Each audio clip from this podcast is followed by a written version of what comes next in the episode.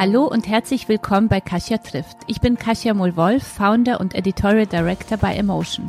Hier im Podcast treffe ich jede Woche spannende Personen, deren Lebenswege und Ideen uns inspirieren. Schon über 100 Frauen und auch Männer haben mir ihre Geschichte erzählt. Denn mit Emotion möchten wir euch alle auf euren Wegen der persönlichen und beruflichen Weiterentwicklung begleiten und inspirieren, damit ihr ein noch glücklicheres Leben führt und vor allem eins, das zu euch passt. Und damit ihr auch nichts mehr vom Emotion Kosmos verpasst, folgt uns auf Instagram unter Emotion Magazin oder mir unter Kasia-inspired. Und jetzt geht's schon los mit meinem heutigen Gast. Seit 30 Jahren möchte Always Frauen und Mädchen in Deutschland in ihrem Selbstbewusstsein stärken und sie ermutigen, ihre persönlichen Ziele und Träume zu realisieren. Deshalb macht Always mit der Kampagne Hashtag Du bist die Antwort auf vorhandene gesellschaftliche Erwartungshaltungen gegenüber Frauen sowie Tabuthemen rund um den weiblichen Körper aufmerksam. Und deshalb sind sie auch unser Partner in der heutigen Folge. Hallo und herzlich äh, willkommen bei Kasia trifft. In der heutigen Folge gibt es eine hohe Männerquote. Ich habe nämlich gleich zwei davon zu Gast. Sie sind Väter, Autoren und auch Podcaster. Ihr kennt sie wahrscheinlich aus ihrem Podcast Beste Freundinnen.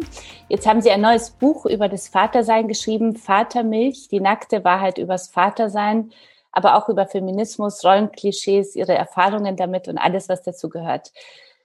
Über all dies wollen wir heute sprechen. Hallo Max und Jakob, herzlich willkommen bei Kasia trifft.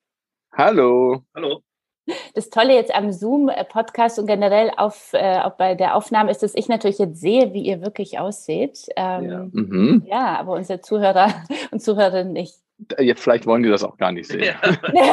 Ach, das würde ich gar nicht so sagen. Also ich finde es gar nicht so schlecht, den Anblick. Oh Gott, oh Gott. gar nicht so schlecht. So als ob man von einem, an einem Unfall vorbeifährt. Ihr beide seid ja Profi-Podcaster. Im Podcast Beste Freundinnen sprecht ihr über alles, worüber ihr so sprechen würdet, wenn ihr allein wärt.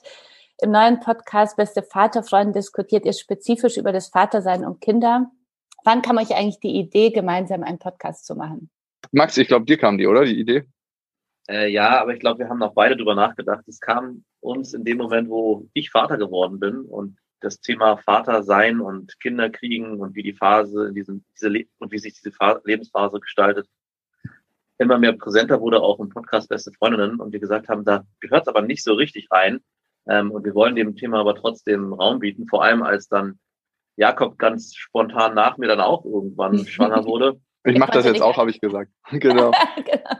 Also äh, eigentlich ist die wahre Story, ich hatte gar keinen Bock, mir die ganzen Vatergeschichten von Max anzuhören im Podcast. Und ich habe immer gesagt, das gehört hier nicht hin, das gehört hier nicht hin, bis Max die Schnauze voll hatte und gesagt hat, okay, wir gründen dann einen neuen Podcast, auf den ich erst überhaupt gar keine Lust hatte, bis ich dann selber ähm, ja, Vater geworden bin. Mhm.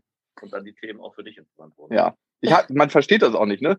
Väter- oder Elternpodcast sind das langweiligste, was es gibt, muss man einfach so sagen. Mhm. Solange man keine Kinder hat. Obwohl wir auch viele Hörerinnen und Hörer haben, die keine Kinder haben und es trotzdem hören. Wir verstehen das immer gar nicht, aber trotzdem. Ja, hoffentlich, glaube ich, vielleicht dadurch, dass sie Lust bekommen, Kinder zu kriegen. Ja, oder Unlust.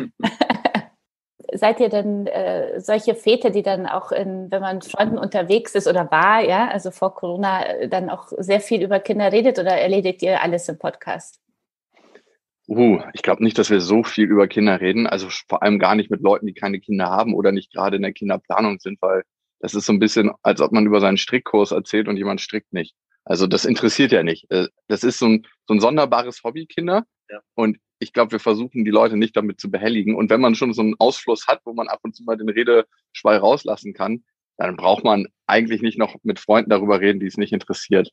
Und die Eltern, mit denen man, mit denen ich darüber geredet habe, am Anfang, gerade als mein erstes Kind geboren wurde, das, beziehungsweise die Phase hat sich dann sehr schnell geändert. Also irgendwann hat man am Anfang noch ein sehr starkes Bedürfnis darüber zu reden, aber das ändert sich dann und vor allem mit dem zweiten Kind war es dann so, dass ich auch gar keine Lust mehr hatte. Routine. Die ganzen Themen, die man ja dann eigentlich abklopft mit anderen Eltern, ja. die braucht man dann eh nicht mehr abklopfen. Und die, was ich auch mitbekommen habe, ist genau, was Jakob auch gesagt hat, dass die Eltern, die keine Kinder haben oder die Erwachsenen oder die Person, die man trifft, die tun nur so, die heucheln Interesse, aber ja. die Interesse haben sie eigentlich gar nicht. Und man kann ja auch in krasse Fettnäpfchen treten. Ne? Also mhm. stellt man sich mal vor, man redet die ganze Zeit über sein Kind und wie toll das alles ist und dann redet man mit jemandem, der eigentlich einen Kinderwunsch hatte, aber den sich nicht erfüllen kann und dann ist es ziemlich schwierig. Also das ist auf jeden Fall was, was wir versuchen zu vermeiden. Wie alt sind denn eure Kinder? Äh, meine sind fünf und drei Jahre alt. Ich habe ein fünfjähriges Mädchen und einen dreijährigen Sohn. Und meine Tochter ist drei Jahre. Drei Jahre, okay. Äh, kurz äh, vielleicht zuerst, bevor wir über dieses große Thema Elternsein und Vatersein vor allem und euer Buch äh, sprechen, nochmal zurück zu Beste Freundinnen. Ihr bezeichnet euch, euch ja selbst als ultra ehrlichen äh, Podcast, redet über Liebe, Sex, Beziehungen und redet ja so immer, äh, als wärt ihr unter euch, nehmt kein Blatt vor Mund. Äh, warum bleibt ihr anonym? Ja, um genau das gewährleisten zu können. Ne? Also in dem Moment, wo dein Gesicht auf der Straße erkannt wird, was ja schon teilweise passiert bei uns, aber ähm, tatsächlich noch in einem ganz guten Rahmen, fühlst du dich nicht mehr anonym, weil du ein anderes Feedback auf der Straße kriegst. Also es ist so, als ob du mit einem Megafon durch die Straßen fahren würdest, wenn du nicht anonym wärst, und überall rumschreien würdest, äh, was du gestern Nacht im Bett erlebt hast. ähm, macht ja eigentlich keiner. Und dieses intime Gefühl für uns ähm, erzeugen wir durch unsere Anonymität. In dem Moment, wo wir wissen, keiner weiß eigentlich, wer da redet und keiner kennt uns, ähm, sind wir ja die ganze Zeit eigentlich zu zweit. Das ist ja das Abstrakte an Medien. Ne? Mhm. Man zeichnet das irgendwie in einem ganz kleinen Raum auf, man ist unter sich und dann strahlt man es aus und auf einmal erweitert sich dieser Raum durch die Menschen, die zuhören und es ist eben nicht mehr dieses Kleine. Und für uns ist es immer noch dieses Kleine, obwohl wir mittlerweile mit der Community, ich mag das Wort gar nicht so richtig gerne, äh, eine riesen Family geworden sind. Das merken wir, was für Themen uns anvertraut werden. Also wir haben, ich würde mal sagen, 15.000 bis 20.000 Hörermails schon bekommen mhm. und nicht nur so zwei Zeilen, wir finden euch gut, sondern mit ihren intimsten Themen, dass die, mit denen sie sich noch nicht mal ihren besten Freundinnen und besten Freunden anvertrauen. Mhm. Und darum hat sich auch der Name daraus ganz gut entwickelt. Ne? Also wir hatten erst die Idee beste Freundinnen und dieser Name ist Wahrheit geworden durch diesen Podcast. Also das ist ganz lustig, auch für uns zu sehen. Wir haben das ja alles nicht von langer Hand geplant. Wir haben einfach so gemacht und dann kam es so. Das ist eh immer das Schönste im Leben. Wenn man nichts von der Party erwartet, hingeht, dann es wird gut. Also am, am Anfang war es auch vor allem ein Schutzraum für uns, weil wir auch einfach so reden wollten, wie wir, wie wir uns die Nase, wie uns der Mund gewachsen ist. Und mittlerweile ist es ein sehr angenehmes Gefühl zu wissen, man hat eine gewisse Reichweite, man ist vielleicht auch bekannt, aber man wird nicht erkannt auf der Straße. Also das hilft uns, glaube ich, oder vielleicht auch vor allem mir, die Sachen noch weiter so zu, äh, zu erzählen, äh, als wenn man dann berühmt wäre. Also es ist im Prinzip auch so, dass wir ähm, das Beste von beiden Welten haben. Also wir haben eine gewisse Reichweite in unserem Podcast-Bereich, aber wir trotzdem, können trotzdem noch unser normales Leben leben, ohne dass wir ständig erkannt werden, was wahrscheinlich sowieso nicht immer unbedingt passieren wird. Eine Kollegin äh, von mir hat gesagt, dass sie Single war, habe sie euren Podcast angehört, weil ihr vieles so herrlich lustig, schlau und modern auf den äh, Punkt bringt. Ja, ist es auch so ein bisschen euer Anliegen und ähm, so die Männer zu zeigen, wie sie wirklich äh, sind und so wie sie. Ja.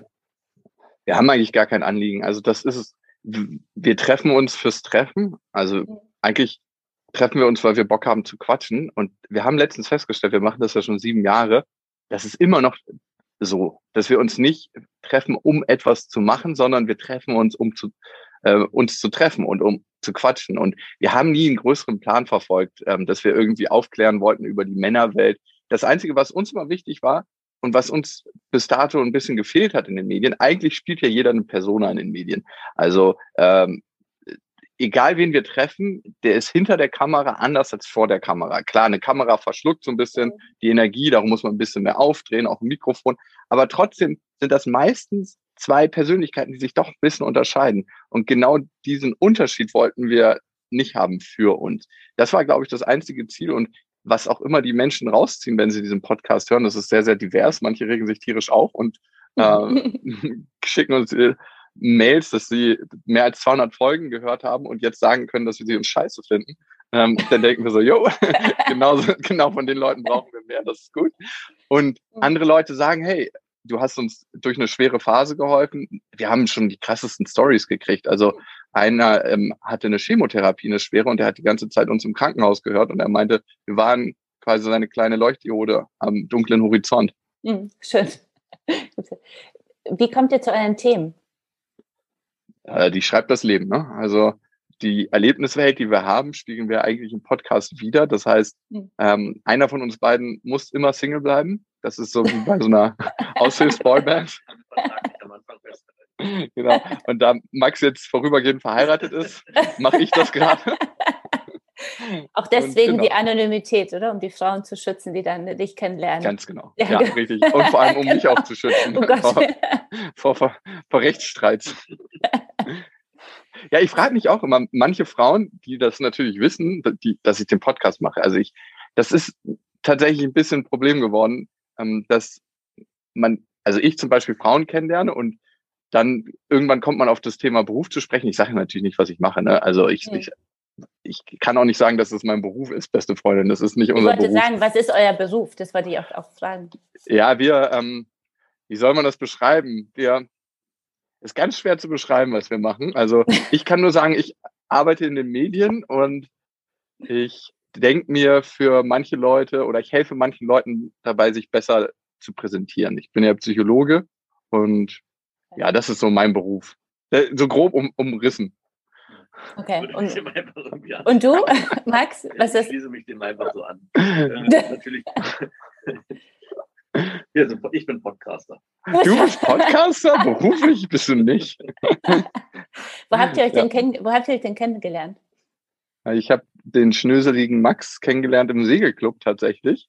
Er ah. ist ja früher gesegelt und er hatte so richtig kleine Segelpantoletten an und so, ein, so eine Art Steppjacke in meiner Erinnerung und kam angestiefelt. Und ich dachte mir, ja, doch, so gefühlt hattest du eine Steppjacke an. Und kam.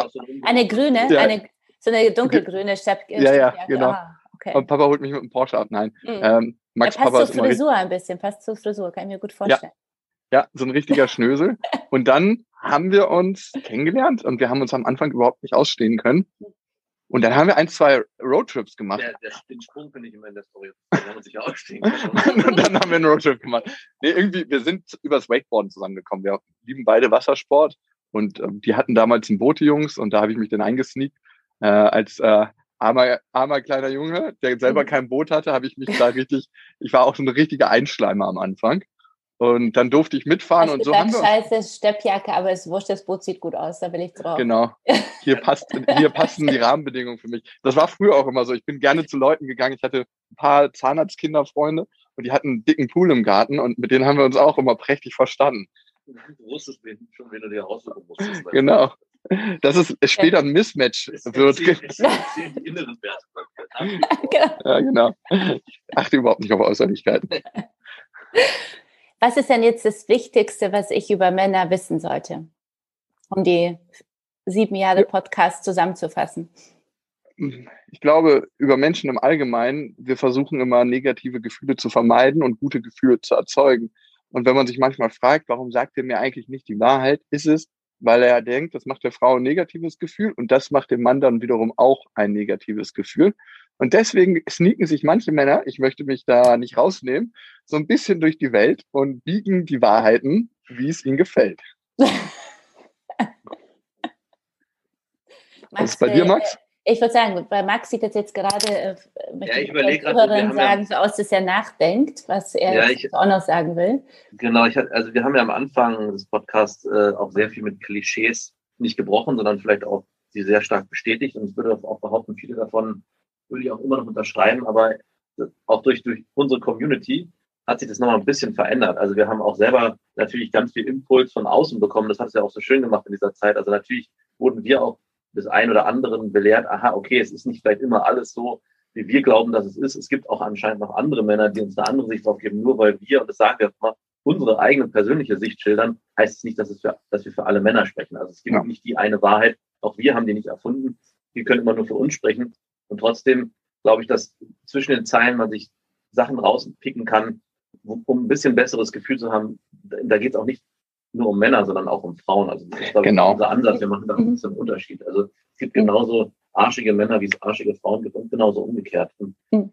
zu sich zu stehen und für sich gerade ein, sich einzustehen und sich gerade zu machen, wie wir auch immer gerne sagen, das ist für beide Seiten extrem wichtig. Ja, seine eigenen Werte zu erkennen und nach denen zu leben. Und mhm. wenn jemand nach dem Sinn des Lebens fragt, ist, glaube ich, ein ganz, ganz großer Bestandteil, sich selber erkennen, von den eigenen Mustern befreien, die man durch die Sozialisierung bekommen hat und äh, die beste Version im Sinne von authentischer Version, nicht ich werde beruflich erfolgreich und verdiene viel Kohle, sondern selbst werden. Ich finde, äh, zwischenmenschliche Werte sind viel wichtiger. Also für mich zumindest. Da arbeite ich gerade dran. Verstehe. Ja, ich finde aber auch, also auch es gibt nicht vieles, was, also äh, was durch die ganzen Hörermails auch bekommen ist. Die haben schon so viele krasse Geschichten gehört, wo auch immer mhm. so, ja, wie, wie kann ich dem verzeihen oder was der mir angetan hat und wie emotional ich verletzt wurde, wenn man jetzt von, von im Rahmen spricht, ähm, gibt es eigentlich nicht so, so viel, wofür man nicht Verständnis aufbringen kann. Also es ist alles immer ins Verhältnis zu setzen. Und wenn man für sich aber herausgefunden hat, hey, das sind meine Grenzen, hier muss ich für mich auf mich aufpassen, dann kommt man eigentlich ganz gut durchs Leben. Dann hat es mit dem anderen auch gar nicht mehr so viel zu tun. Also wenn der eine einem fremd geht und man damit nicht klarkommt, dann muss man das auch für sich selber ergründen, was, was passiert ist und wo muss ich für mich meine Grenzen anstecken, damit ich mit der Person so und so umgehen kann, dass es auch für mir am Ende gut tut. Und das ist, glaube ich, am Ende so ein bisschen auch das. Ja. ja, ganz klare Lehre aus dem Podcast für uns. Also es ist erstaunlich, wie viele Frauen ihren eigenen Wert nicht kennen. Und natürlich mhm. gilt das auch für die Männer. Ich habe das Gefühl, zumindest kriegen wir das über die Hörermails gespiegelt, dass sich trotzdem der Umgang mit dem eigenen nicht vorhandenen Selbstwert ein bisschen anders äußert. Mhm. Und viele Dinge machen wir, weil der Selbstwert nicht da ist, wo er sein sollte oder wo er sein könnte, ähm, wenn man sich richtig anguckt. Und ich glaube, das ist für viele auch eine Erkenntnis, zu sehen, mhm. ich bin nicht alleine mit meinen Themen, die ich habe. Es sind ja auch nicht immer nur so traurige Themen, ich wurde von einem Typen verarscht, sondern es sind auch ganz viele lustige Sachen dabei. Kann ja auch lustig sein, verarscht zu werden. die Zeit, während ich verarscht wurde, war schön. Danach war es halt nicht schön. Genau. Ähm, oder wenn eine Frau einen Typen verarscht hat, ist es ja immer beides. Äh, und das ist, glaube ich, auch eine Lehre. Warum haben wir Frauen oft so ein Problem, unseren eigenen Selbstwert so zu erkennen? Was denkt ihr so, woran liegt es? Also einmal hören wir, ich glaube, 180.000 negative Affirmationen, bis wir 18 sind, also negative Sachen im Sinne von, oh, du bist heute dick geworden, oh, die Farbe steht dir nicht. Oh, was? Eine 3 minus? Mhm. Ähm, das zahlt ganz stark aufs Konto ein. Dann ist es die Beziehung, die wir in unserer frühesten Kindheit erleben, also unsere Elternbeziehung. Und wenn die nicht vorhanden ist, ist natürlich ähm, auch anspruchsvoll. Die äh, Beziehung zu unseren ja, Erziehern oder wer dann immer auch auf einen aufpasst. Wenn die eigenen Eltern eigentlich keinen richtigen Bezug zu sich selber haben, fällt es ihnen meistens schwer, eine liebevolle, wertschätzende Beziehung zu ihren Kindern aufzubauen. Und wenn ich die nicht gehabt habe, dann ist eigentlich schon ein Bruch vorhanden in der eigenen Historie, weil wenn ich das Gefühl habe, als kleines Kind nicht geliebt zu werden für das, was ich bin, ein Kind fragt dir dann nicht, ähm, ja, Mama und Papa können mich nicht lieben, weil äh, die haben selber eine Kacksozialisierung gehabt, sondern die, die, ein Kind fragt sich dann immer, was ist in mir falsch? Und das bleibt eigentlich als kleiner Riss. Und das ist vielleicht auch die Aufgabe für uns als erwachsene Menschen dann irgendwann dafür Verantwortung zu übernehmen und zu gucken, wie wir das kitten können. Und der Kit, das sind die besten Freundinnen, nicht. In eurem Beste Freundinnen-Podcast geht es ja viel ums äh, Dating, Apps, One-Night-Stands etc. Ähm, wie haben sich die äh, Themen verändert, seit ihr Väter geworden seid? Mhm.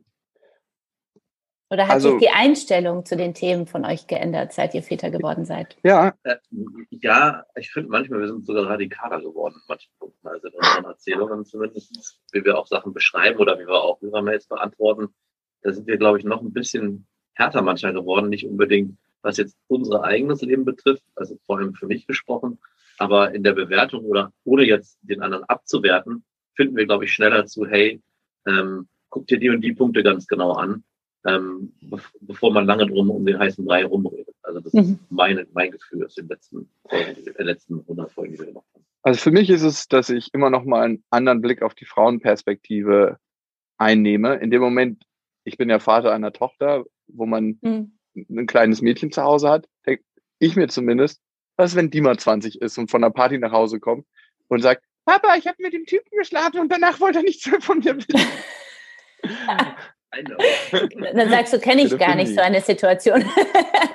genau. Das fällt Aber wir fahren da jetzt sofort hin.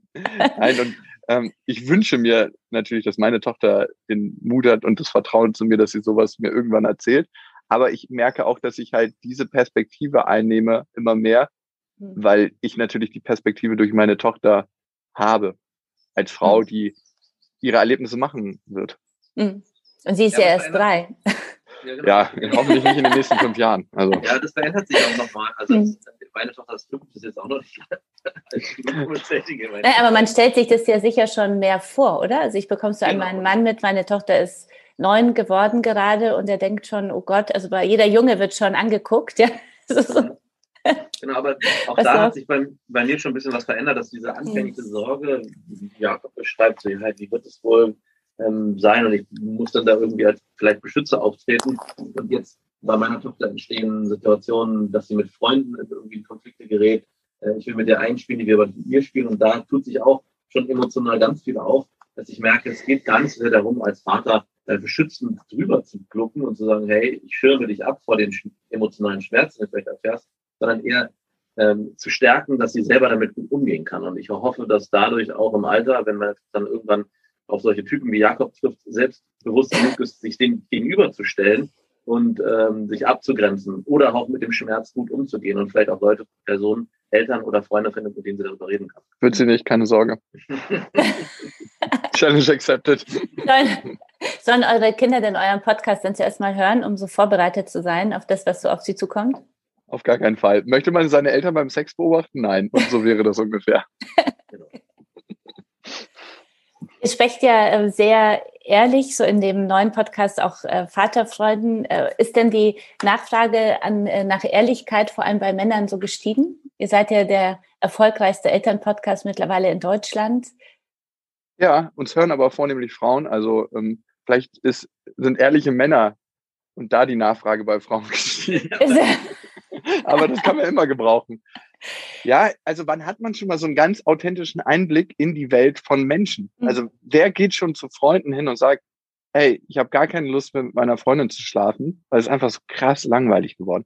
Wer, wer, wer packt das auf den Tisch? Oder mhm. so ganz, ganz tiefe Themen, was wirklich die Ängste sind. Was beschäftigt einen wirklich, wenn man mal so das Reihenhaus, den Golden Retriever, den Kombi, mhm. den einigermaßen guten Job wegnimmt? Wir sind alles soziale Wesen und wir sträuben uns davor, dass irgendwas die Fassade ankratzen könnte und dafür sorgen könnte, dass wir nicht mehr zur Gemeinschaft gehören, weil das mhm. hat früher in unserer Evolutionsgeschichte für den Tod gesorgt. Und das versuchen wir einfach zu vermeiden. Und uns ist die Fassade ja nicht wichtig, weil wir anonym sind und mhm. weil es uns auch eigentlich egal ist. Also uns ist es gar nicht so wichtig, wenn jemand jetzt denkt, wir sind Arschlöcher, bitte, dann denkt das. Meistens hat es ja ganz viel mit der eigenen Historie zu tun, was man über andere Menschen denkt. Und ich denke mir dann immer, wenn mich jemand ankreidet, du hast recht, aber trotzdem, Grüße gehen raus an deine Mutter.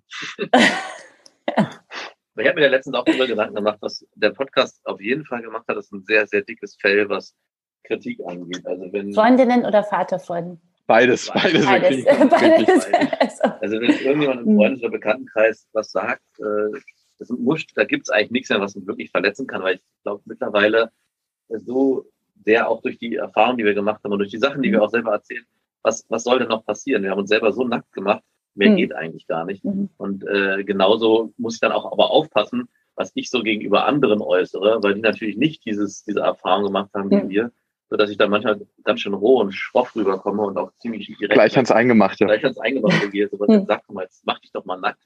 Ähm, und das kann im Alltag manchmal so ein bisschen hinderlich sein. Also auch mhm. meine, auch meine Frau, die es mittlerweile ja äh, weit, ähm, verstanden hat, äh, ist manchmal auch ziemlich ähm, äh, vor den Kopf gestoßen, wenn ich dann ganz knallhart einfach die Sachen so ausspreche, wie ich sie halt gerade denke und fühle. Und das hat natürlich auch was mit dem zu tun, was wir hier machen. Aber es ist am Ende sehr, sehr gesund und ähm, führt auch meistens gar nicht dazu, dass die Verletzung, die man sich ja vorher ausgemalt hat, so groß sein wird, sondern es entsteht eigentlich was Neues, nämlich ein Raum, um die Sache zu besprechen und zu klären. Das ist eigentlich, mhm. ganz, eigentlich eine ganz schöne Erfahrung, die halt wieder, und die, also ich hatte am Anfang, als wir den Podcast, Podcast angefangen haben, oft die Angst, was werden die Leute denken? Also wenn sie uns irgendwann mal sehen, wenn wir diese Sachen so erzählen, mhm. oh, was ist das für ein beschissener Typ? Und das denken auch einige und das ist auch völlig in Ordnung. Aber wenn man dann mit den Leuten sich auseinandersetzt, die den auch wirklich gehört haben, dann ist die, äh, ist, ist, ist die Resonanz dann trotzdem im ist Kern positiv. Ja, ich finde es ja scheiße, dass du das gemacht hast. Ich kann das nicht verstehen und dann erzählst du es auch noch. Aber mhm. trotzdem respektiere ich dich als Mensch und das ist eigentlich eine sehr, sehr schöne Erfahrung. Die mhm. Hört denn deine Frau alle Folgen? Nein, die hat eine Zeit lang Folgen gehört, die hat vor allem auch viel beste Vaterfolgen gehört. Aber ähm, wir hören unsere Folgen auch nicht selber. Das ist am Ende, die muss ja eh schon mit mir am Tage auskommen. Das interessiert mich. Also manchmal erzähle ich ihr, dass wir da darüber geredet haben und dann. Um sie vorzuwarnen, oder? Nee, dann hört, dann hört sie da rein oder manchmal, wenn ich darüber berichte. Sie hört vor allem dann rein. Also die, ähm, Folge im Jakobsweg, wo das Thema Familientherapie ganz groß war. Paartherapie, genau. Da hatte Jakob mit seiner ähm, Ex-Partnerin geredet. Sie hat sich angehört, weil sie das sehr, sehr interessiert hat. Und da hatte ich vorher schon so angeteased und der so, so was, wow. Und dann hat sie dann in diese Folge reingehört, aber nee, eigentlich hört sie die nicht mehr. Also nur wenn sie mal was mitbekommt. Äh, oder wir auch ab und zu haben wir äh, interessante Interviewpartner zu bestimmten Themen, den mhm. Vaterfreund haben, dann hört sie sich das auch an. Okay. Dann, genau. Meine Ex-Freundin hört alle Folgen. Deine Ex-Freundin? ja, dich zu verstehen. also. Ja, die, die hört immer noch alle Folgen. Ich weiß auch nicht warum. Also das ist vielleicht ihre Art, mit mir Verbindung zu halten. Okay. Das ist richtig crazy. Wir brauchen uns deswegen auch gar nicht unterhalten. Ich weiß auch mhm. immer gar nicht, woher sie so gut Bescheid weiß, aber jetzt fällt es mir ein, weil sie immer alles hört und natürlich dann auf dem neuesten Stand ist.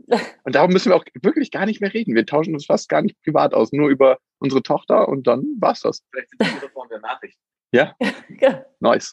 Ihr habt ja äh, Dr. Sheila äh, Delis als Partnerin gehabt, also als, äh, als, als Partnerin, sage ich schon, als Gast im Podcast. Ja, das andere wissen wir jetzt nicht. Genau, noch nicht. Wir arbeiten dran. genau.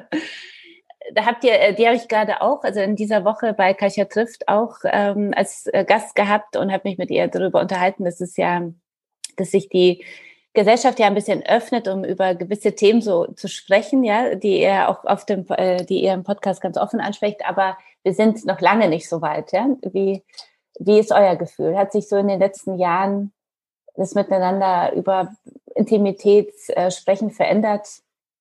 In unserer Blase sind wir schon lange so weit. Also das ist ja immer eine Frage der Perspektive. Wenn man mhm. zu Günther Jauch geht äh, und bei Wer wird Millionär auf dem Sessel sitzt, dann wahrscheinlich nicht. Da gibt es eine andere Art, über Intimität zu sprechen.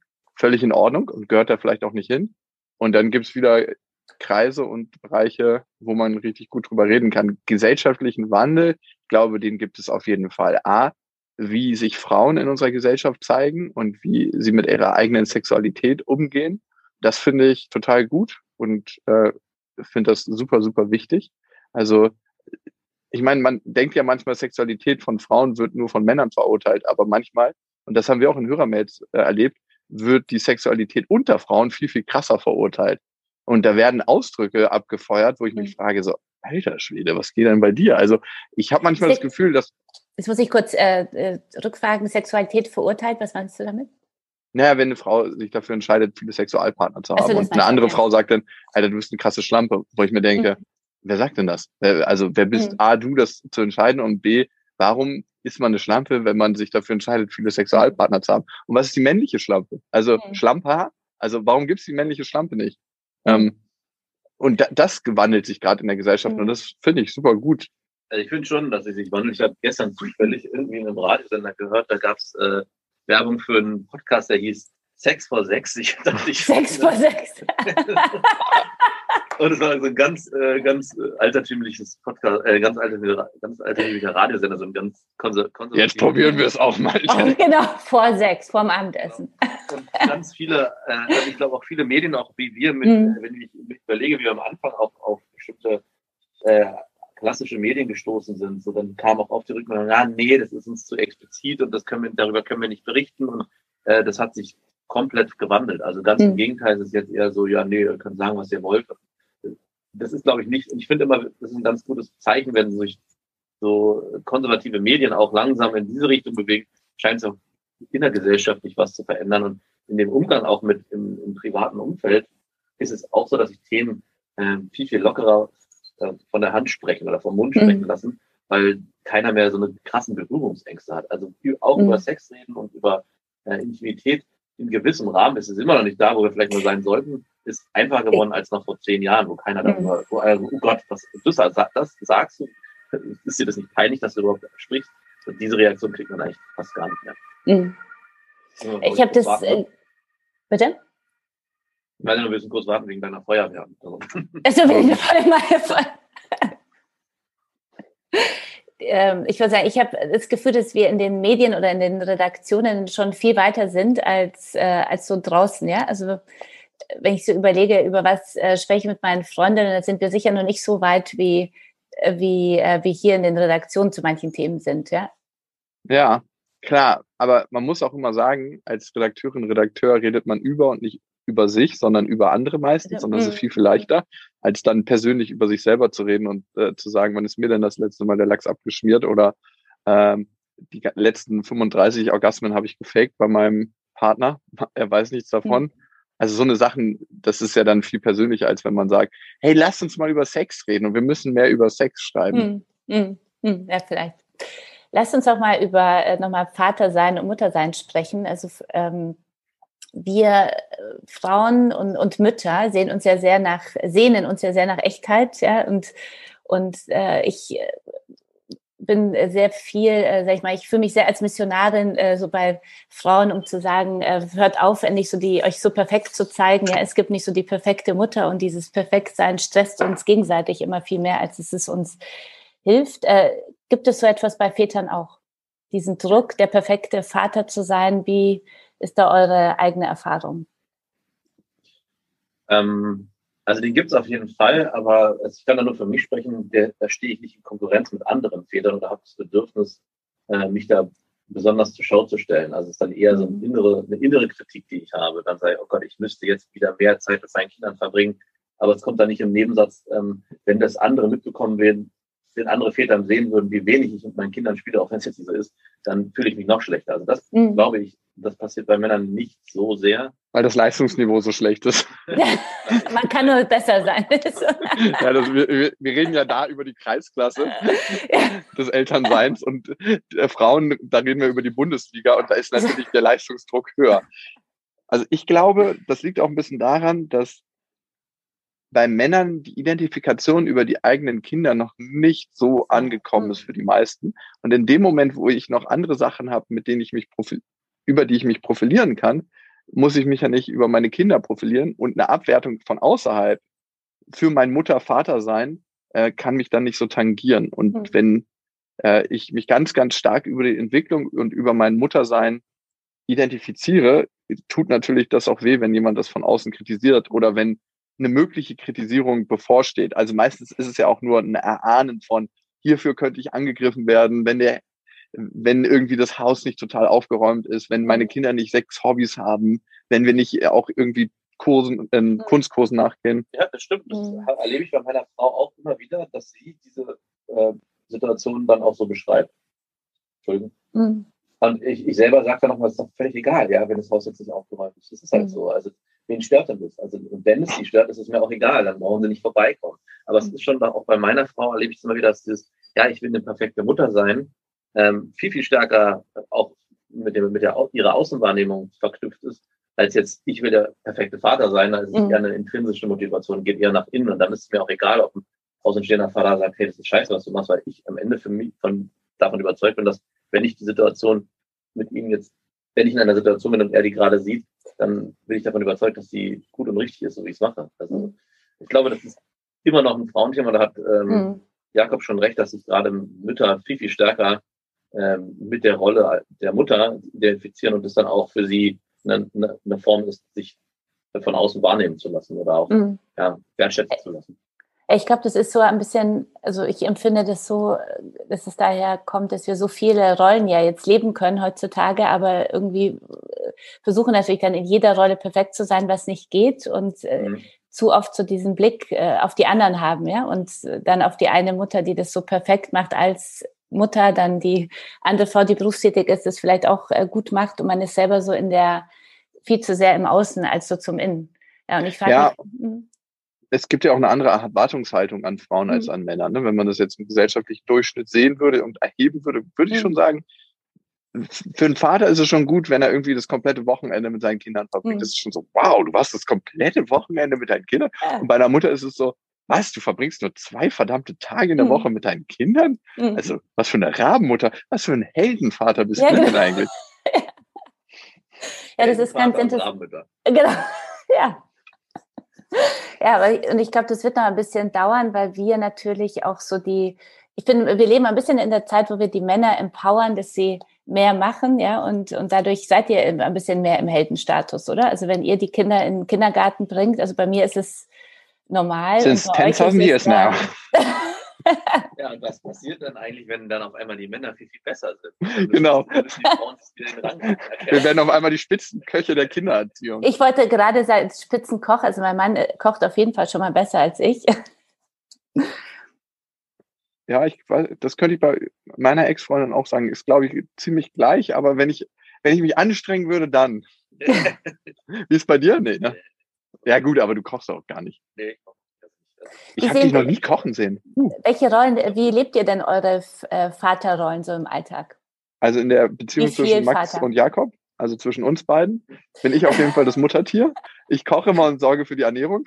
Äh, wenn wir zum Beispiel auf Tour sind, dann bringe ich immer kleine Döschen mit, weil ich immer keine Lust habe, irgendwelche Bahnhofssachen zu essen. Da koche ich Gemüse vor und Nüsse und so. Du bist Nein, ja gesünderer, oder? So, das, ja. Das muss ja aber, es ist erstaunlich, wie sich das aber äh, selbstständig entwickelt, weil ich eigentlich oft diese Rolle eingenommen habe bei anderen Freunden. Also wenn ich überlege, früher, wenn wir Ausflüge gemacht haben, mhm. habe ich immer Döschen vorbereitet, weil ich wusste, dass der andere nichts dabei hat. Und äh, dann habe ich immer mehr mitgenommen, weil ich immer ganz viel gepackt habe. Und bei dir ist schon so ein Automatismus entstanden. Und ich weiß, dass du meistens viel, würde ich sagen, oft, ach, ist egal, wenn ich es nicht einpacke, es wird schon was durchbleiben. Genau. ich habe ein größeres Muttertier in mir. Verstehe, genau. okay. Und wie ist es so in der in der Rolle jetzt als Vater äh, zu Hause? Du bist ja dann, du bist nicht alleine. allein erzählt, genau, du bist allein und die Tochter lebt, wechselt zwischen euch oder genau, wie macht ihr das? Genau. Ähm, drei Tage bei mir, vier Tage bei der Mama und ich bin ein richtiges Muttertier. Also vier Tage nur bei der Mama. Was für eine Rabe. Ja, Raben wirklich, ne? Da, also Was für ein Heldenvater, drei Tage. Ja. Ja. das kann man schon so mal festhalten. Was ich und du, und du kochst bin. dann auch, oder? Also so nur ja, biologisch nachhaltige Sachen und. Ja, also wir haben mhm. Gemüsekisten natürlich, die wir uns bestellen. Also so mhm. richtig so Lebendige andere Leute. Hühner. Ähm, ja, ähm, eigentlich äh, versuchen wir Eier zu vermeiden natürlich. Also Vegane meine Tochter Küche. sagt, meine Tochter mal sagt, sie sagt immer, sie hasst Veganer. Und dann frage ich, warum? Weil die kein Schweinchen essen. ja, ähm, genau. Also sie ist schon Safe. richtig Berlin-Kreuzberg, äh, Friedrichshain sozialisiert. Okay. Und äh, ich würde richtig schlechte Laune kriegen, wenn ich das von außen sehen würde, was da stattfindet. Also so Menschen, die sich selber für als besser wahrnehmen, weil sie mit ihrem Saab-Kombi oder ihrem Volvo-Kombi vor der Bio-Company äh, parken und da einshoppen. Also äh, so äh, dieses Kaliber ungefähr sind okay. wir. diese, diese 300 Meter rüberfahren. Nein, wir laufen schon, aber ich aber Hybrid, aber Hybrid, oder? Hybrid. Ja, ja, Hybrid ja. und dann. Ähm, und jetzt ja nur genau. Opel Elektro. Opel Elektro aktuell. Ja, genau, das ist, das ist unsere Kampagne. Aber meistens ähm, fahren wir da in Vollelektroautos. Nein, aber ich übernehme alles. Also macht natürlich das Kochen, die Wochenendplanung. Ich kann nicht leugnen, dass ich oft auch Spieldates habe, so mit meinen Schwestern, die haben ja Kinder. Und ich, ich rede mir das immer schön, aber wer schon mal so ein Marathonwochenende bei einem, einem Regenwochenende mit seinen eigenen Kindern drin mhm. verbracht hatte und diese hässlichen kleinen Playmobil-Figuren in diverse Rollen schlüpfen lassen hat, der weiß, dass es nicht einfach ist. Das ist härter als arbeiten gehen. Mhm. Also es wird ja immer gesagt so, wow, du warst den ganzen Tag nur zu Hause und bist müde mit deiner Tochter, mit deinen Kindern. Du bist müde, du, warst doch gar nicht bei der Arbeit, Aktien traden. und, und dann, wenn das ich würde lieber Aktien nur, wenn man zu Hause, ja. ja, ja, auf jeden Fall, genau. Und ich mache mhm. eigentlich alles so, bis dann ins Bett gehen, ähm, okay. Mumu waschen, äh, fertig machen, Zähne putzen, alles. Max, wie ist es bei dir? Wie ist es bei euch aufgeteilt zu Hause? Ja, wir haben ein bisschen äh, altertümliches Modell. Also, Mittelalterlich. Mittelalterlich. Äh, ja, genau. Und meine Frau macht schon den größeren Bärenanteil der, in der Kindererziehung. Also sie, ist, also sie hat schon Rechte, aber ist. Äh, sie hat alle Rechte. Also wir, es ist schon alles geteilt. Also wir teilen uns alle Aufgaben zu 50 Prozent.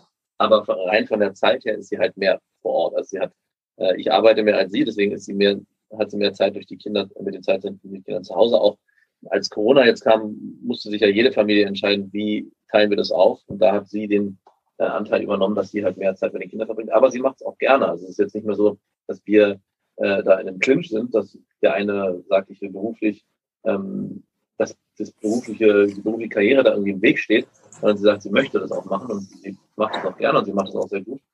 Aber wenn es so um die Alltagsaufgaben geht, wenn wir, wenn ich zu Hause bin, dann teilen wir uns eigentlich alles zu 50 Prozent. Also das zeigt sich auch immer beim ins Bett gehen, haben wir eine ganz rigorose 50-50-Regelung. Den einen Tag nimmt der eine und den anderen Tag der andere. Auch wenn meine Kinder am liebsten zu 100 Prozent von meiner Frau ins Bett gehen. Bei mir auch so. also, bei mir ist auch so, wenn meine Tochter sich entscheiden könnte, wenn einer ihrer Eltern stirbt, dann wäre es definitiv ich. Dann bräuchte sie gar nicht überlegen. Papa, du stirbst! Du scheiß Veganer. Woran soll, soll ich denn sterben? An der Schweinewurst, an der du erstickst. Also,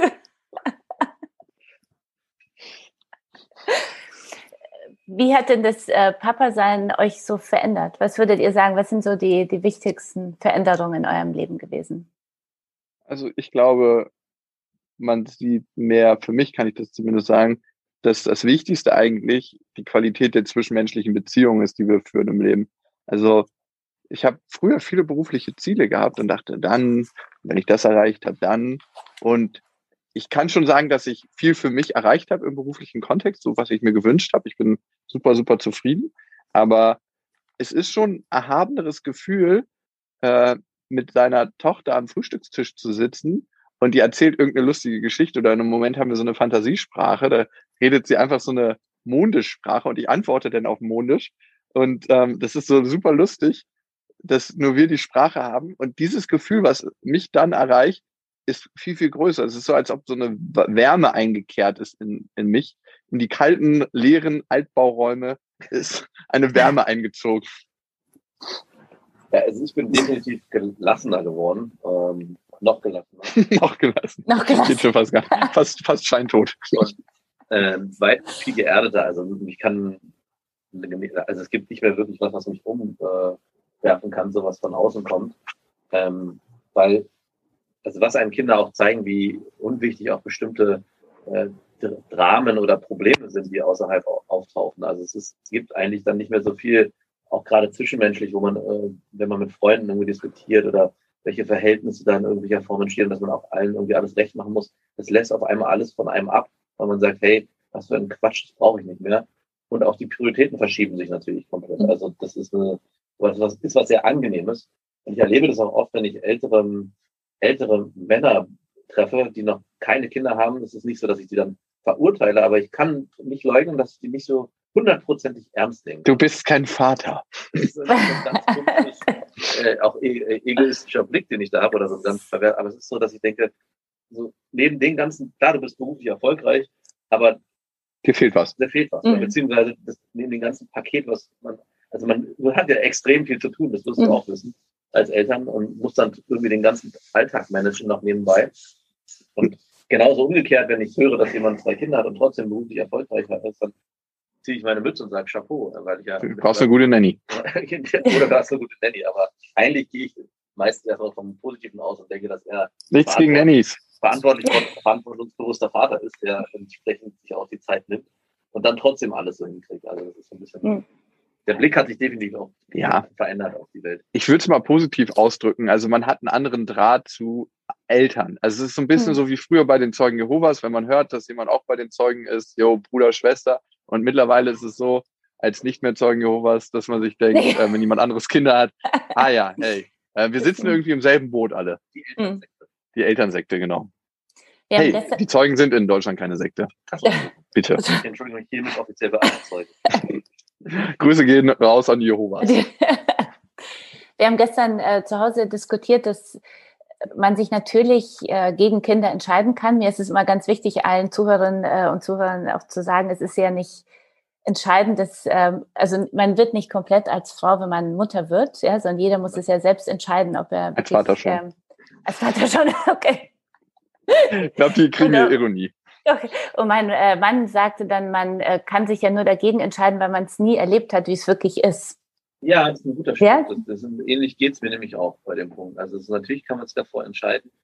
Äh, ich will keine Kinder, weil ich das nicht will für mich, weil ich das nicht stresst oder das ist mhm. dreckig, man hätte tausend Argumente. Aber eigentlich kann man ja sich gar nicht dagegen entscheiden. Das hat er absolut recht. Oder wie ein berühmter Basketballer mal zu sagen pflegte, jeder nicht genommene Wurf ist eine eine Fehlquote von 100 Prozent, eine verworfene Quote mhm. von 100 Prozent. Dem kann man natürlich nichts mehr an, äh, anfügen. Weil es auch gar nicht reingepasst hat. Genau. man weiß gar nicht mehr, wie man, äh, wie man, was, wie man jetzt weiter fragen soll. Wie man in diese verbale ähm, Sackgasse ähm, Also drei ist. Dinge, genau. Drei Dinge, ähm, die ihr bisher noch nicht gewusst hattet übers Vatersein, aber die alle Zuhörer jetzt wissen sollten. Bekifft spielt es sich leichter? Hast du da Erfahrungswerte? Nee, aber habe ich mal gehört. Ja? Mehr das kiffen als äh, trinken? Nee, genau. Manche Eltern kiffen, bevor sie mit ihren Kindern spielen, um in das Spiel besser reinzukommen. Habe ich gehört. Habe ich, hab ich, selber noch nicht ausprobiert. Ähm, Und sie sind dann auch erste. gelassener. Ja, vielleicht. Ne? Ich glaube, aber es mhm. ist eher, also was man als erwachsener Mensch ja ein Stück weit leider verliert, ist den, den Blick für das Wunderbare im Detail. Das, ähm, die Struktur eines Blattes zu erkennen oder zu sehen, wie krass es ist, dass eigentlich ein Kastanienbaum so kleine Kastanien formt, die dann wieder zu Kastanienbäumen werden. Also so dieses Wunder des täglichen, des Alltags, das mhm. erkennen ja Kinder viel krasser. Und manchmal, glaube ich, ähm, helfen bestimmte Dinge, ich will jetzt nicht zum Kiffen ermutigen, um dieses Wunder des Alltags besser zu erkennen. Allein schon, wenn man mit Kindern spielt, erkennt man das Wunder des Alltags. Und darauf sich einlassen, das ist auf jeden Fall eine Sache, die hilft. Das ist schon der erste Punkt eigentlich für mich. Mhm. Also die, dieses die neue Erkenntnis der ähm, Details und der schönen Momente, dass man die neu erleben kann. Also dass man mhm. die natürlich selber irgendwann mal erlebt hat, aber mit Kindern jedes langweilige, jeder langweilige Besuch am Meer, den man vorher vielleicht hatte, den man so, ah ja, ist ganz schön, nochmal ähm, potenziert wird durch Kinder. Also die Erlebnisse werden potenziert. Ja. Das ist eine Sache, die man sich vielleicht vorher schon denken kann, aber das, die Erfahrung ist immer eine ganz andere. Ja, und niemals so stressen lassen. Das ist immer was, was ich mache am Wochenende zum Beispiel, wenn ich mit meiner Tochter Zeit verbringe und die hat Bock, ähm, die Treppe ähm, mit jeder Stufe irgendwie eine neue Bewegungsform für sich zu entdecken, dann denke ich mir immer, warum müssen wir jetzt die Treppe schnell runtergehen? Wir laufen doch eh nur auf dem Spielplatz und dann spielen wir dort. Das heißt, in dem Moment, wo ich immer auf dem Weg bin, komme ich niemals an. Und das machen Kinder mit einem. Also da ankommen in dem Moment, wo man ist. Mhm. Und ob man den Moment jetzt genießt oder nicht, das bleibt einem ja selber überlassen, aber man will nicht woanders sein. Das ist schon mal ein ganz gutes, äh, guter Ansatz. Also nicht immer woanders hinwünschen. Also ich muss jetzt endlich Feierabend haben, ich muss jetzt irgendwie in den Urlaub fahren, ich muss das und das. Dann wird der Weg einfach schrecklich. Und die meiste Zeit unseres Lebens sind wir nicht am Ziel, sondern auf dem verdammten Weg. Weil wenn wir beim Ziel ankommen, haben wir wieder ein neues Ziel vor Augen. Du hast ja in einer Folge äh, davon gesprochen, dass es so wichtig oder dir so wichtig ist, wenn du mit deiner Tochter äh, spielst, dass du wirklich dann auch da bist. Ja, da habe ich mich äh, auch sehr wiedergefunden, weil ich selber berufstätig bin und nicht so viel Zeit habe, auch als Unternehmerin. Und, und dann denke ich mir, aber wenn ich aber da bin, ja, dann will ich voll da sein und nicht aufs Handy gucken oder irgendwie, ja, weil du es selber anders erlebt hast. Äh, bist du da immer noch gut drin? Es ist in letzter Zeit ein bisschen eingerissen, habe ich schon gemerkt. Aber ähm, ja, doch. Also ich ziehe es immer noch durch. Ich würde sagen, die ersten zwei Jahre habe ich es krasser durchgezogen. Ich bin im Moment einfach so, so, als ob meine Heroindosis gesteigert wurde. Ich bin im Moment ein bisschen handysüchtig, muss ich sagen. Weiß nicht, woran es liegt. Äh, ich, meistens versuche ich unangenehme Gefühle, die mich erreichen wollen, zu überbrücken mit dem Handy. Aber ich muss aber auch sagen, dass es bei mir auch weniger geworden ist, was ich schon am zweiten Kind merke. Also das mhm. beim ersten Kind war ich auch genau in den ersten Lebensphasen und so immer dabei und habe jedes alles aufgesaugt und meine, ich muss immer präsent sein, genau auch 100 Prozent Qualität, Qualität, ähm, die Zeit muss 100 Prozent qualitätsvoll sein. Und das hat sich äh, leider ein bisschen geändert. Also es ist etwas weniger geworden und ich weiß es gar nicht, ob man sich so dafür verurteilen muss. Also wenn du jetzt Präsent im Unpräsent. Ja, also das hatten wir letztens auch in einer Folge, ob das mhm. wirklich nur der eigene Anspruch ist und ob die Qualität selber dem Kind so wirklich viel mehr bringt, als wenn man dann trotzdem präsent da ist. Also mhm. ist, äh, da bin ich auch immer noch, habe ich immer noch keine Lösung. Also weil mein Sohn natürlich ständig mit mir spielen will und ich oft aber auch keine Lust habe und das dann auch formuliere und sage, nein, ich möchte jetzt nicht und der dann traurig ist. Aber ob das nicht genauso wichtig ist, sich selber da abzugrenzen und dann wieder in Momenten präsent zu sein, als sich so einen Schalter umzulegen, so ich habe jetzt das Wochenende mit meinen Kindern und ich muss jetzt, weil ich die Woche arbeite, ähm, um wieder ein gutes Gewissen am Ende vielleicht zu haben oder aus welchen Gründen auch immer, 100 Prozent hier qualitative Zeit mit meinen Kindern verbringen. Mhm. Ah, das habe ich auch immer noch keine Antwort drauf. Und ich, das glaube ich ganz natürlich, dass das dann auch irgendwann weniger wird. Mhm. Ihr habt ja gesagt, dass, die, dass wir ja sehr von, äh, davon ja geprägt sind, wie wir selber aufgewachsen sind, ja, und wie unsere Eltern waren und dass man etwas auch besser machen will, ja, als, äh, mhm. als der eigene Vater oder die eigene Mutter. Was ist denn das, was ihr besser machen wollt bei euren Kindern?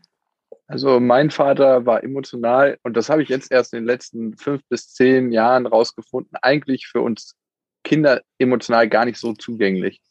Und ich möchte emotional zugänglicher sein für meine Tochter. Das heißt, ihre Sachen mehr mitfühlen und auch, dass sie meine Sachen erkennt, was gerade in mir vorgeht und dass man da einfach in Kontakt ist und nicht so abgeschirmt sein Leben lebt. Also das ist mir wichtig. Ja, bei mir ist es eigentlich das äh, Lebensmotto für meine Kinder aufrechterhalten zu können, dass sie alles schaffen können, sich, was sie sich wünschen. Also positiv durchs Leben zu gehen, weil bei mir war es so, dass meine Mutter vor allem mich ähm, uns beide, also mein Bruder, mich oft klein gehalten hat. Ja, nee, ich weiß nicht, ob du es schaffst. Und es gab immer mhm. Zu Recht. Gründe. Sagt der Psychologe. Also ich meine. du, du taugst nichts, möchte ich dir nochmal auf den Weg geben. Hast du es endlich begriffen. du taugst nicht, war so ein bisschen das Lebensmotto. Nicht so krass, aber schon so. Mhm. Unterschwellig ist ja viel schlimmer, als wenn man es offen ausspricht. Das möchte ich mit meinen Kindern nicht, dass sie, sie sollen eher das Gefühl haben, dass sie alles schaffen können, aber trotzdem realistisch bleiben. Also das ist nicht äh, auf einmal anfangen. Ich möchte das nicht mit einer Tochter, die äh, nach den Sternen greift und dann. Äh, ich will YouTuberin werden. Die, die, die, die Zeit ist vorbei, du kommst 20 Jahre zu spät. Zu spät. Ja. Ihr habt jetzt ein Buch geschrieben, Vatermilch. Äh, was steckt hinter der Bierflasche auf dem Cover? Ja, ähm, ein anderer Coverwunsch eigentlich. Also. ich wollte unbedingt, ich wollte, Die Milchflasche. So eine, nee, ich wollte eine Männerbrust, wo so Milch raustropft und das fanden alle im Verlag einfach viel zu mm. widerlich. Mhm. Ähm, ich ich hätte es sehr schön gefunden und dann haben wir uns letzten Endes mhm. auf diese Bierflasche geeinigt. Und ich glaube, es steckt ein sehr, sehr authentischer Blick äh, aufs Vatersein da drin. Von ähm, das erste Mal hören, dass man Vater wird, einmal aus der ungeplanten Perspektive, wenn einen das überrascht, nachdem man zweieinhalb Monate mit einer Frau in einer, in einer Affärenbeziehung ist ähm, man äh, realisiert da das erste Mal, beziehungsweise ich habe realisiert, wofür Sex eigentlich gemacht wurde, evolutionär. Also klar, Überraschung wiss, weiß ja jeder, aber wenn man es dann erfährt, denkt man so, ach stimmt, ja, da war ja was. und und ähm, natürlich aus der lang, lang geplanten Sicht äh, ins andere Extrem, wenn es nicht funktioniert äh, und man zu einem Fertilitätscenter muss. Das ist das eine. Und wie es dann letzten Endes ist, dieser ganze Prozess bis zum Vatersein und im Kleinkindstadion sind wir gestoppt, weil wir noch ein bisschen Platz lassen wollten fürs Sequel, für das nächste ätzende Buch, was wir schreiben müssen. Nein, äh, Bücher schreiben, es wird ja immer so ein bisschen glorifiziert, dass man mit so mhm. einer Bordeaux-Flasche irgendwie an einem Fenster, an einem lauen Sommerabend an einem Fenster sitzt, irgendwie am Meer, dass die Möwen gackern und äh, das Rauschen vom Meer trinkt ein und man schreibt so mit seinem Füllfederhalter, aber es ist einfach wirklich harte Arbeit, man muss mega diszipliniert sein dafür und am Ende ist es zwar schön, das Ding abzugeben, aber man ist immer noch so ein bisschen wehmütig über den Prozess, als ob man in der Uni gut war und nicht so die Studienzeit genossen mhm. hat. So ist so ein bisschen Buchschreiben. Was äh, würdet ihr sagen, ist so die Kernaussage des Buches für alle Zuhörerinnen und Zuhörer, dass sie gleich äh Live faster young, glaube ich. Nein. Also äh, unsere Motivation, das Buch zu schreiben, war ja äh, so ein bisschen zu ehrlich mit den Themen rauszugehen, die Väter auch beschäftigen und die Väter vielleicht auch interessieren. Also es gibt ja und das habe ich in meiner Schwangerschaft meiner Frau erlebt, dass sie mir gesagt hat, hier, guck mal, hier, es gibt jetzt so eine App, da kannst du als Vater auch gucken, wie es mir in der Schwangerschaft geht. Was interessiert mich nicht? Oder, äh, hier, guck mal das Buch oder hier, guck mal den Ratgeber und es war alles mal so blumig beschrieben. Oder es gab ist alles immer so perfekt gewesen, aber... Oder auch wenn es nicht perfekt war, es halt, hat es halt immer so ein, ja, ähm, so ein, so ein weiß nicht, hier und trotzdem äh, die, musst du auf die und die Sachen achten und dann wird es dir damit gut gehen. Ja. wir wollten da schon so einen ziemlichen äh, knallharten Blick auch auf, auf unsere Erfahrungen. Nicht, dass wir das jetzt negativ ähm, betrachten die ganze Zeit, aber es gibt ja da einfach Situationen, die scheiße waren und die wir nicht cool fanden, die einfach nicht schön sind und die auch nicht angenehm sind und auch die ganz knallhart zu beschreiben, ja. aber dann im Gegenzug natürlich auch die Momente so zu schildern, wie wir sie wahrgenommen haben, die positiv sind. Also mhm. es ist keine, kein Ratgeber. Ich glaube, es ist für viele nochmal eine Sicht hinter die Kulissen, wie wir es wahrgenommen haben äh, und wie es vielleicht auch eigentlich ist. Also das ist nicht, es ist nicht die ganzen neun Monate im Bauch der Frau massieren, damit der Vater auch dabei sein kann und das Kind mhm. spürt. Ja. Also ich habe also, eindeutig zu wenig Massagen als in meinen beiden Schwangerschaften bekommen. Das habe ich schon mitbekommen, als ich da eure Tipps und alles gelesen habe. Aber ja, trotzdem werde ich wieder. Ja, trotzdem, trotzdem werde ich, glaube ich, auf das dritte Mal jetzt verzichten. Aber ähm, habt ihr euch denn so gut vorbereitet gefühlt als Vater sein, aufs Vater sein sonst? Also zu perfekt, ja, ja war schon das eine? mit dem Buch hätten wir es auf jeden Fall. Also wenn ich das Buch an der Hand gehabt hätte, dann hätte nichts mehr passieren können. Also alle Nein. werdende Väter sofort kaufen. Ja, oder leiht es euch gegenseitig. Man muss es ja nicht kaufen. Man kann gegenseitig ja vorlesen. Gegenseitig vorlesen. Gegenseitig. Ja, also es bietet auf jeden Fall, das erfahren wir immer wieder, alle Sachen, die wir rausbringen, ob es unser Kartenspiel Dick Deeper ist oder unsere anderen Bücher, die wir rausgebracht haben. Es ist nicht vielleicht immer, dass man sich denkt danach, wow, jetzt weiß ich alles, aber es ist immer so, dass man sehr angeregt ist, Themen in der eigenen Beziehung oder in dem eigenen Elternsein anzusprechen und mit seinem Partner in Kontakt zu gehen und zu gucken, wie ist es denn bei uns? Und das finde ich ist viel, viel wertvoller. Man muss nicht andere als Schablone nehmen, sondern zu gucken, was ist denn meine authentische Wahrheit, nach der ich leben möchte? Und mhm. dafür sind die Sachen gut, die wir machen, glaube ich. Warum fällt es vielen Männern so schwer, sich heute als Feministen zu bezeichnen? Ich glaube, weil es so viele unterschiedliche Strömungen gibt und weil es gar keine klare Definition innerhalb des Feminismus gibt. Also A, kann eine Feministin ja nicht für alle anderen Feministen sprechen. Also ich glaube, es gibt gar keine klare Definition darüber, was Feminismus eigentlich ist. Das entscheidet jeder für sich ein Stück weit individuell und lebt danach. Und das Zweite ist, dass es, glaube ich, Männer gibt, denen das sauer aufstößt, wie in manchen Formen ähm, Feminismus gelebt wird. Also äh, es gibt ja eine bestimmte Kultur des Angry Feminism und da fühlen sich manche Männer vielleicht nicht so gewertschätzt und gesehen als Mann und auch für das, was sie gut können. Und ähm, da könnte ich mir vorstellen, dass es nicht äh, für alle einfach ist. Nicht für uns, ne, aber für andere vielleicht. was sind denn äh, so die, die wichtigsten Dinge, die sich verändern müssen, damit äh, wir Frauen gleichberechtigt sind? Also ich habe manchmal das Gefühl, am liebsten wäre es mir, wenn es alles einfach anders wäre. Also wenn es alles mhm. gleichberechtigt wäre, man müsste nicht mehr drüber reden. Mhm. Und ähm, das ist so manchmal das Thema, ähm, wo, wo ich mir denke, ähm, würde es helfen, es einfach zu machen und gar nicht mehr so viel drüber zu reden, einfach so zu sagen, okay, äh, jetzt werden hier mal ein paar Stellen gestrichen und die werden neu besetzt. Hang, das ist das Erste. also, und es müssten bessere Rahmenbedingungen geschaffen werden. Ne? Also ähm, ich habe manchmal das Gefühl, dass die Rahmenbedingungen einfach noch nicht da sind, wo wir sie bräuchten, um wirklich überall gleichberechtigt agieren zu können. Ähm, das ist es. Ähm, und das Mindset muss sich bei vielen ändern. Ja. Bei Frauen und bei Männern. Das ist ja nicht nur ein Männerthema. Also äh, das ist, glaube ich, wird manchmal vergessen. Nur weil man eine Frau ist, ist man ja nicht gleich Feministin. Hm, das stimmt, das stimmt. Also mhm. und ähm, ich, ich habe manchmal das Gefühl, aber ich bin auch religiös ein bisschen geprägt, unter dem Deckmantel der Religiosität darf viel passieren, was eigentlich vielen Feministinnen, die es wirklich leben, hart gegen den Strich gehen müssen. Und da denke ich mir mal, warum passiert da nicht mehr? Ist, mhm. wird das irgendwie ausgeklammert, das Thema Religion und wie dort auch Beziehungen gelebt werden? Weil das jetzt seit Jahrhunderten so gemacht wurde, heißt es doch nicht, dass es nicht scheiße ist. Und nur weil wir so sozialisiert worden sind und in die Kultur reinge reingeboren worden sind, heißt es doch nicht, dass ich auch nicht da was lockern könnte. Mhm. Also, und damit gucke ich nicht eine äh, Religionsgemeinschaft als solches an, sondern da gibt es viele, die man da benennen kann. Mhm. Und das hat ja alles dann mit, also ich denke jetzt als äh, katholische Polin natürlich an äh, keinen Sex vor der Ehe. so, und hattest du oder hast du es anders gelebt? Also ich, ähm, ich sag mal so, ich bin äh, hochschwanger nach. Nein, ich muss erzählen, ich bin äh, hochschwanger nach Polen in meine Heimatstadt gefahren und habe mit dem Vater dort gesprochen, dass wir gerne heiraten würden. Und das, das hat ihn schon ziemlich äh, geschockt, als er dann immer auf meinen Bauch geguckt hat. Und als wir dann sagten, nach der Kirche würden wir gerne dann schon mit Prosecco anstoßen, ja, dann äh, hat er zu mir gesagt, das ist aber ein bisschen zu viel Modernität hier. so. Ja, wow, krass. Ja, guck mal, und für mich ist es noch nicht mal, also ähm, ich verstehe noch nicht mal mehr, also das ist aber auch so ein, so ein Thema, das kann jeder individuell entscheiden, warum ich die Kirche brauche, um in einer Beziehung zu sein. Also es ist natürlich so ein romantisches Konstrukt, mhm. aber am Ende hat sich irgendjemand mal die Kirche ausgedacht und gesagt, hey, hier unter dem Dach äh, erfind, äh, erfinden wir einen Segen für eure Beziehung, damit Beziehungen stabil bleiben. Es gibt irgendwie Struktur in der Gesellschaft. Mhm. Ähm, aber ey, Ey, kann ja. Ganz großes Thema. Ich würde sagen, darüber unterhalten wir uns im extra Podcast. Auf jeden Fall, Ehe, ja oder nein. genau. Und in dem dritten, in der dritten das Folge noch Potenzial. Scheidungskrieg. Ja, ja. Genau. Aber gut, ich bin auch Kind, kind äh, kirchlich getrauter Eltern, die sich scheiden lassen haben. Ich habe da vielleicht ein okay. bisschen negativen Blick drauf. Okay, okay. Plant ihr denn eure Kinder zu Feministen äh, zu erziehen und wie geht das? Wie macht man das am besten heute? Für mich ist es selbstverständlich, dass ich meine Tochter gleichberechtigt Richtig. erziehen will, dass sie erzieht, was sie will, dass sie die Sportart mhm. macht, auf die sie Bock hat, dass sie den Job auslebt, dass sie mhm. Beziehungen führt, wie Aber sie möchte.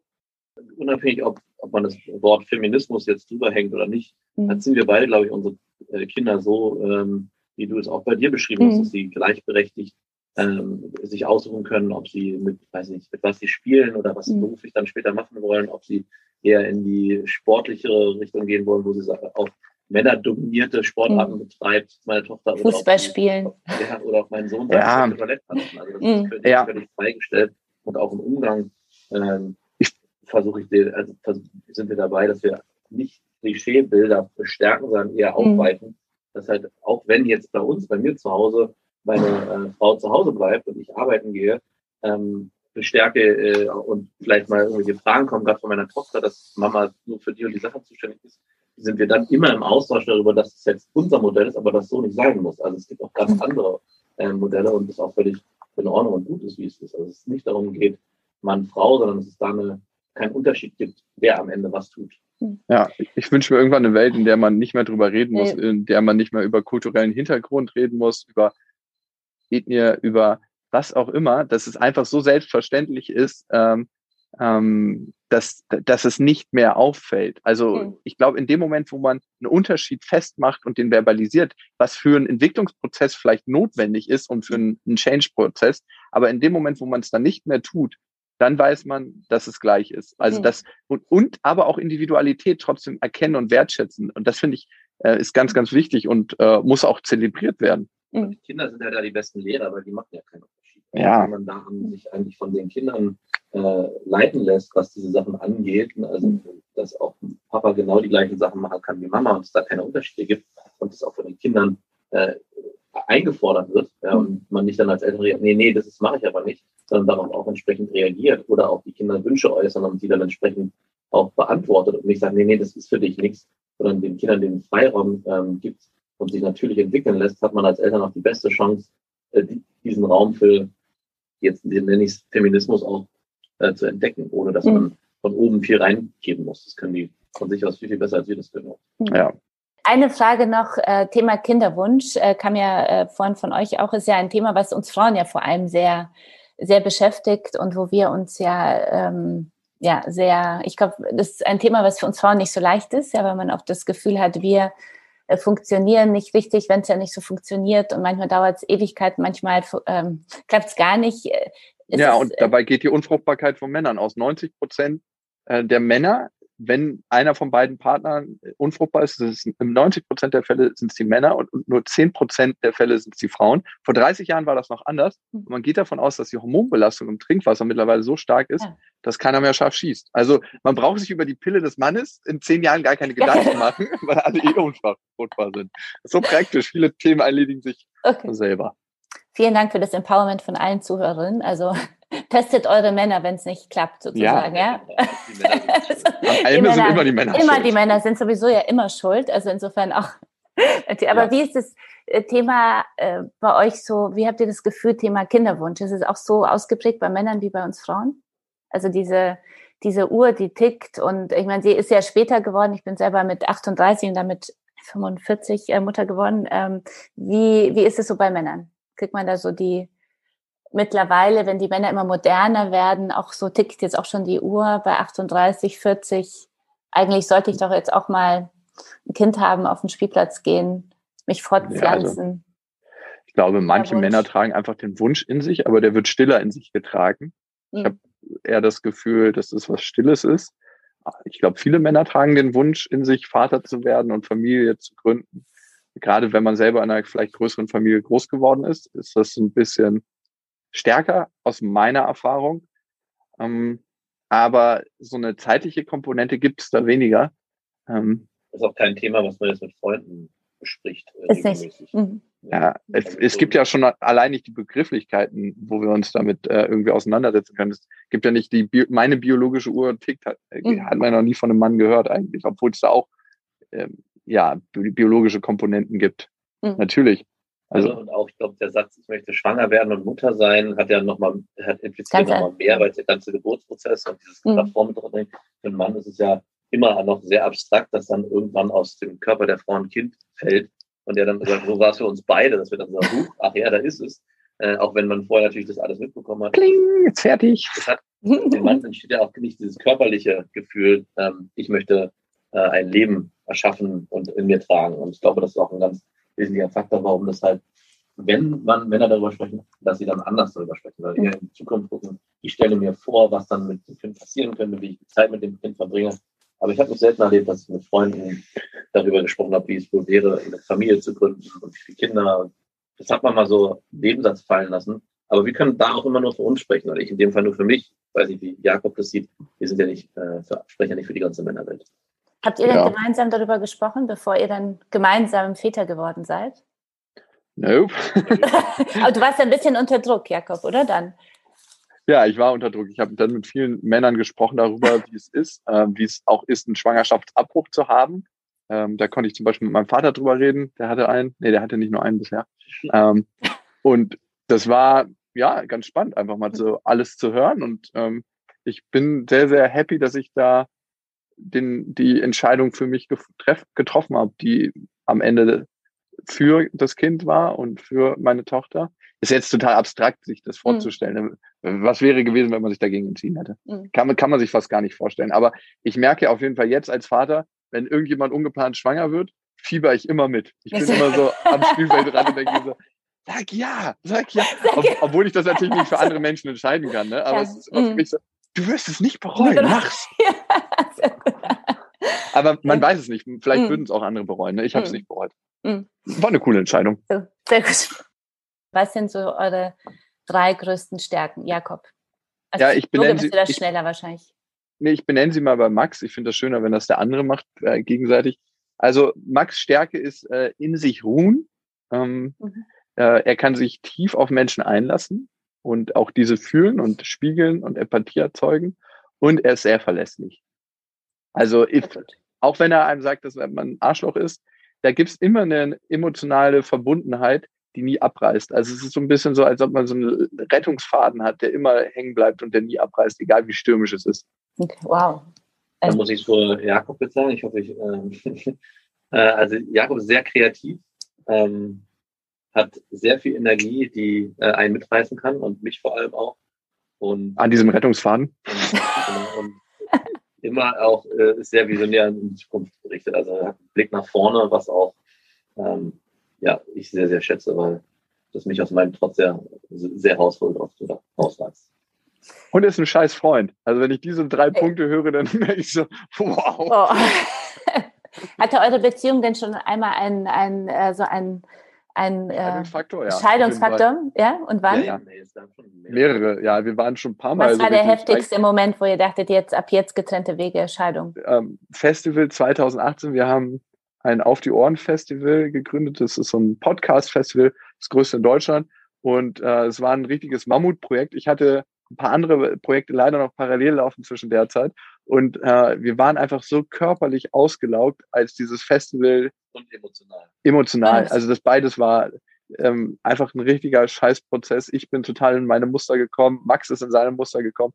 Ich bin, jetzt mache ich es alleine, wenn mir hier keiner hilft. Und Max war, ich kann es nicht, ich kann es einfach nicht, ich bin es nicht wert. Und mit diesen beiden Mustern sind wir geclasht und äh, es hätte beinahe zum äh, Abbruch geführt unserer, unserer Beziehung. Aber, Aber wir haben irgendwie dran festgehalten und haben gedacht, hey, lass uns in Dialog gehen. Lass uns mal richtig aussprechen.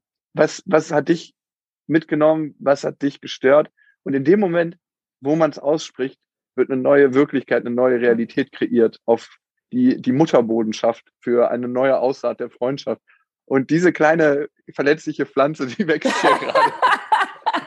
und wartet auf den Wir sind jetzt hier im Beziehungsratgeber-Podcast. ja, ja, ich weiß nicht mehr, wie die Folge hieß. Anders geplant. Okay. Gibt es etwas, was ihr eurem 18-jährigen Ich mitgeben würdet, wenn ihr jetzt nochmal die Chance dazu hättet? Ähm, Dollar heißt nicht schneller beim Sex.